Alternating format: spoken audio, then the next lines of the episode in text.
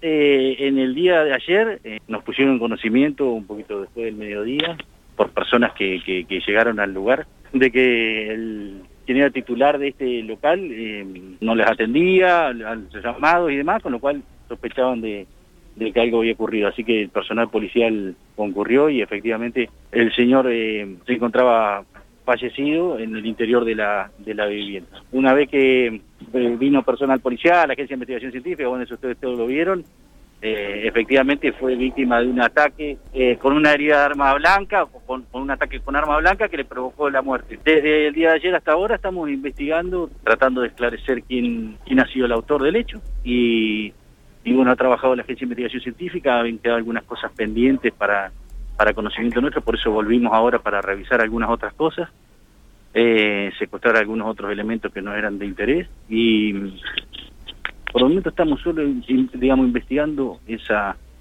eh, la posibilidad de saber quién fue el que lo mató. ¿Cuántas puñaladas Ah, no importa eso, por, digamos, yo sé que usted tiene mucha ansiedad por saber puñaladas, si robaron o no robaron, qué sacaron, todas esas cuestiones no se las voy a contar por ahora, ya en su momento las iremos a contar, pero en la medida que estemos investigando para esclarecer quién es el autor, por el momento solo les voy a decir eso. Una persona, una persona que tiene 52 años, que fue víctima de un ataque con un arma blanca y que lo mataron. Yo se conoció doctor, en un par de diligencias policiales, concretamente allanamientos, y que tuvieron como resultado dos personas demoradas. ¿En qué situación demoramos, demoramos muchas personas ayer, porque eh, cuando nosotros llegamos acá empezamos a preguntar quiénes son todas las personas que estuvieron en el día de ayer, eh, amigos, relaciones. Entonces, eh, en la urgencia, nosotros salimos y convocamos a un montón de personas que están en diferentes lugares. La manera de hacerlo lo más rápido posible es mandar un personal policial y decirle, bueno, Juancito estuvo acá, tráemelo. ¿Sí? Entonces lo llevamos a la comisaría y lo interrogamos. Que hagamos eso no significa que esa persona sea autor de un homicidio o tenga que ver con el homicidio. Puede ser uno que vino a tomar cerveza. ¿sí?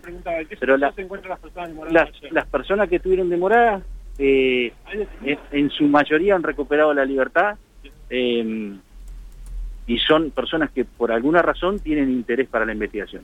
Eh, todavía hay algunos que siguen en calidad de morado, pero perdóname, pero no es más que eso. Por el momento no es más que eso. ¿En qué horario lo mataron, Armando? ¿Eh? ¿En qué horario determinaron que lo mataron?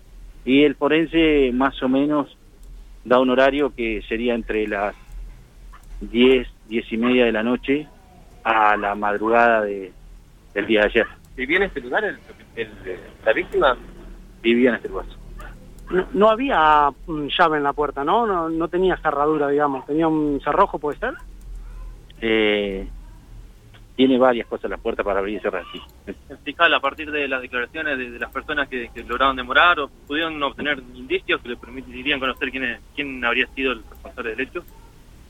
No, tampoco te lo voy a contar esto. Pero no porque no quiera, eh, porque hay cosas que si yo cuento, adelanto eh, lo que nosotros pretendemos vamos a hacer.